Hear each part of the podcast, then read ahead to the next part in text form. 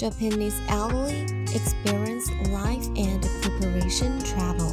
Life is like a train bound for the end of life. Everyone has the same destination after entering old age. What kind of mentality should you use to meet the approaching endpoint? What preparations should you make and arrange all your afterlife while you are still alive? Which is called lifetime in Japan. End of life is the abbreviation of end of life activities. Since the concept of end of life, the Japanese funeral market has not only been further developed, but also derived a new way of tourism which is life and preparation travel. Generally speaking, Life-end preparation travel includes visiting the cemetery. There are proxy riders, accountants, and psychological counselors to guide how to ride a well, how to face death,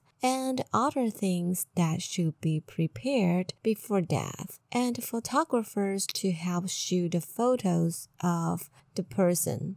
In addition to the elderly, some children will also join the life-end preparation travel to understand what their parents are worried about and take family trips by the way. The above is the sharing of Zhongguo Yao News. See you next time.